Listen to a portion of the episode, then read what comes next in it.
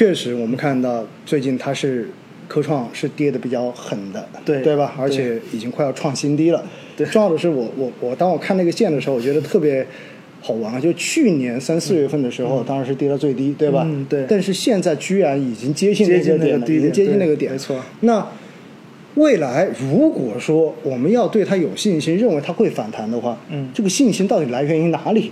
我觉得你能不能说说？好的，其实我觉得最核心的还是来自于就是说企业盈利的一个增长，因为其实大家投资股票市场，其实就是说我们我们都知道股票市场，股票它其实是一个风险资产，那么就是说我们如何来补偿投资者，就是在股票市场中就是风险呢？其实核心就是企业的一个盈利增长。那么就是企业的盈利增长来源于什么方面呢？我觉得有一点很重要的一个因素，就叫企业家精神。嗯那么就是不管就是我们看到美国这些就是比较就是这些科技巨头也好，还是说这种传统企业这种巨头也好，其实企业的发展其实是离不开就是这种就是管理者或者创始人他的一个就是企业家精神在推动的。所以类似的，其实我发现就是中国这些企业家是非常具有这种企业家精神，然后就非常具有这种创业创新的这种精神。所以我觉得这个才是就是说我们保证了我们中国未来可能很长一段时间能持续发展的一个很核心的一个因素。嗯所以呢，就是说我们首先要感谢这些企业家的奋斗，然后给我们整个社会带来这种进步。那么其实同时呢，就是我们也肯定希望，就是我们通过就是我们的这个就是二级市场来分享这些企业家创造的一个发展的一个红利。所以科创板呢，其实就是我觉得就在这种在这个这么一个背景下设立的话呢，那么我觉得未来呢，就是一旦就是这些就是首先，如果从科技企业来说的话，就是我们其实觉得就是说整个半导体的一个周期，其实目前我觉得是。处于一个就是拐点阶段，因为我们如果从销售额来看的话，其实全球半导体的销售额在六月份其实出现了一个环比的一个边际改善。那如果就是从这种就是供需结构来看的话，其实供给端就从库存来看的话，那么库存周期其实也是处于一个就是拐点阶段。所以呢，如果我们回到企业的基本面和盈利，因为我反复提到，就是说我们上市看就投资上市公司的最核心还是得有就是有盈利有增长。那么就是有盈利有增长的话，那么就是说虽然就是说外资现在在流出，但是我们都知道资金其实会向这种优质资源去倾斜配置的。就如果我们的这些企业，中国这些企业，包括科创板这些企业，它其实具备真正的核心竞争力，那么它的就是能。真正保持一个就持续的一个高增长，那么其实像不管是外资也好，还是说国内这些资金也好，其实迟早都会向这些优质企业进行一个配置的。所以就是说，我觉得最核心、最本质的还是就是说我们的企业，就是科创板这些企业这些自身，那么他们能恢复到一个就是说比较有效的一个高质量发展阶段。那么我觉得就是说，其实整个板块可能也会处于就会自然见底了。嗯，好的，也就意味着唐总刚才特别跟大家提到哈，说到底，投什么，最终还是投企业，对对吧？企业到底发展的好不好？而企业发展的好不好呢？更重要的还是跟企业家，跟这一些辛辛苦苦做企业，对吧？然后创业的这些管理者是相关的。而目前来看的话，其实，在自主可控、自主替代的这一个趋势之下，哈，应该说呢，我们在产业升级方面也好，然后在很多卡脖子领域这种突破也好，说到底的话，我们还是要感谢那一些一直在奋斗着的这一些创业者们。没错，对吧？而科创板在很大程度上面，实际上是给我们提供了一个可以去分享他们创业的这个成果的这样的一个市场。而回过头来，整个科创板也是帮助这些创业者们在最开始起步的时候，对吧？然后帮他们去进行这样的一个融资，然后使得他们能够有更多的资金去实现自己的这一种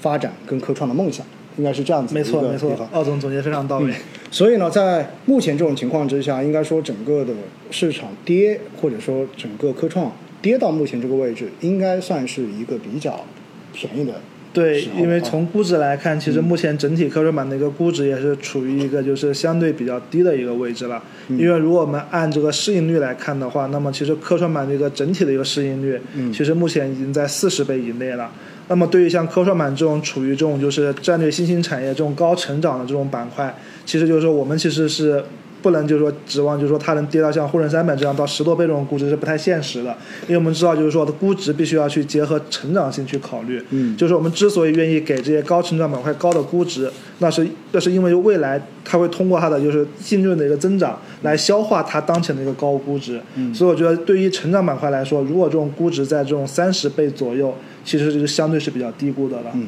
而且我看了一下，就是因为科创板的话，我们是一九年吧？对吧对然后开板的，对所以到现在呢，大概四年四年不到的时间，对对对对吧？因为我记得好像应该是十一月吧，一九年对是吧？对对对。然后，所以到现在呢，如果我们看它的一个科创五零这个指数的估值哈，实际上，呃，如果按 PE 的这个估值百分位的话，嗯大概是在百分之二点多，百分之二点多，应该说是处在一个非常非常低的位置了，没应该是这样子的。那刚才呢，其实唐总说完这些之后，我们就听到了两个。第一的话，首先投科创板，我们投的就是这些科创的企业，对吧？代表着中国未来的这一个产业升级的方向。而另外一块呢，就是其实，在目前这个时点，应该说整个科创板的这个投资的价值、性价比，应该算是一个比较好的位置了。没错。那能不能请您跟大家说一说哈，就是在科创板里面哪些重要的细分赛道，可能是值得大家去进行关注的呢？好的，那么其实就是说我比较推荐大家去关注，就是科创板这两个细分赛道。那么一个呢，就还是科技板块。那么这科技板块呢，因为就是我觉得就是说，还就是说，首先它是个长坡厚雪的一个赛道，因为我们常说就是要在一个长坡厚雪的赛道上去滚雪球。那么其实科技板块呢，从不管是从历史还是从未来来看，那么都是符合这个条件的。那么其实就是说，那具体来看看，就是说。科创板这种科技板块呢，我们可能又重点去细分，可能去看的话，那么我觉得就推荐去关注就是半导体材料这个板块。嗯，因为其实就是说，首先我们刚刚其实有介绍，就是我们觉得半导体可能就是首先它的长期发展空间是比较确定，就空间是比较大，然后发展它的确定性是比较强的，所以其他长期的一个趋势，我觉得是不太需要去多讨论的。那么更多投资者可能是关心它的短期的这种就是它的拐点什么时候来临。其实刚刚我们也简单提了一下，就我们可以从需求和供给。然后包括整个一个就全球的一个经济周期来看，其实就是首先我们要明确，就半导体从历史上看，它是一个周期性很强的一个行业，因为从历史上看，基本上就半导体的周期就是两到三年，然后和全球的一个宏观宏观周期它是相符合的。所以呢，就是目前就是整个半导体它的调整其实有时候一年多了，所以是也是接近了，就是说我们常说这种两到三年这种调整的这个就是时间区间。那如果从幅度来看的话，已经是达到就是说历史上一个比较大的一个调整的一个幅度。所以就是说从销售，我们刚刚提到，其实六月份也出现了拐点，所以目前这个时间点呢，我们觉得就是说，加上美国其实整个今年的一个经济它是韧性比较强，所以我们觉得整个当前的一个全球经济呢，应该是处于一个就大概率处于一个复苏的过程当中，所以我觉得半导体它未来也会随着全球经济的一个复苏，然后也是紧紧接着会出现一个复苏的一个状态。那么回到就是国内的一个半导体，就是相比就是海外，它应该会有一个就是说发展速度会更加快，因为我们现在处于一个追赶阶段。那么就具体到半导体材料，它还能享受一个什么好处呢？就是半导体材料目前整个国产化率它是偏低的，所以就是说，其实，在我们一方面能享受行业发展的一个红利，另一方面半导体材料它还能享受一个份额提升的一个红利，因为我们知道这种在材料这种核心领域，其实国产替代的国产替代这种趋势肯定是不会变的，并且就是说这几年其实我们已经看到了很多这样国产替代的一个现象，那么我们觉得未来呢，就是说这个趋势可能还会加快。所以呢，对于半导体材料这个板块，其实一方面能享受行业发展红利，另一方面我还能享受到就是说我的个股的一个阿尔法，也就是说我的份额提升的一个红利。所以这是第一个。那第二个细分赛道呢，我比较推荐大家去关注，就是说高端装备。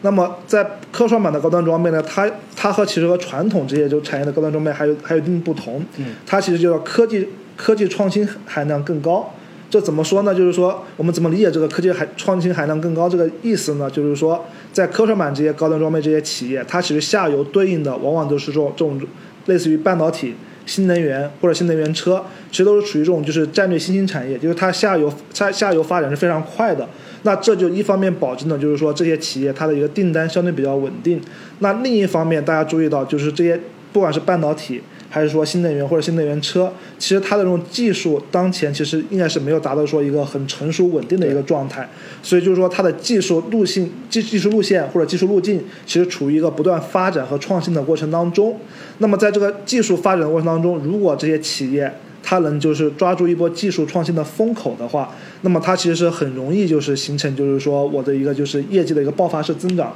其实过去我们已经在就是比如说光伏电池上已经看到一个类似的一个成功的案例。那么像光伏电池这些设备供应商的话，其实就是说过去就是伴随着就是光伏发展的一个红利，那么他们也赶上了一波技术红利加上行业风口，那么他他们其实这些企业就是在这种业绩包括股价上，在短期内形成了一个快速的一个爆发。所以我觉得就是说科创板这些高端装备这些。些企业，其实还是很值得投资者去关注的。嗯，好的。那唐总特别跟大家提到两个板块哈，一个是半导体材料，对对吧？第二个就是高端装备，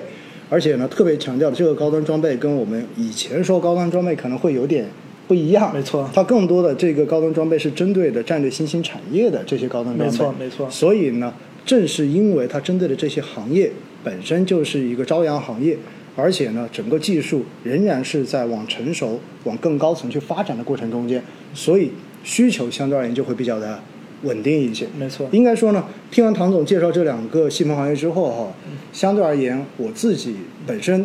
我自己投资本来就喜欢成长型的。嗯那听完之后，我个人觉得哈，至少对于科创来讲的话，自己的信心应该说多多少少又会变得更足一些。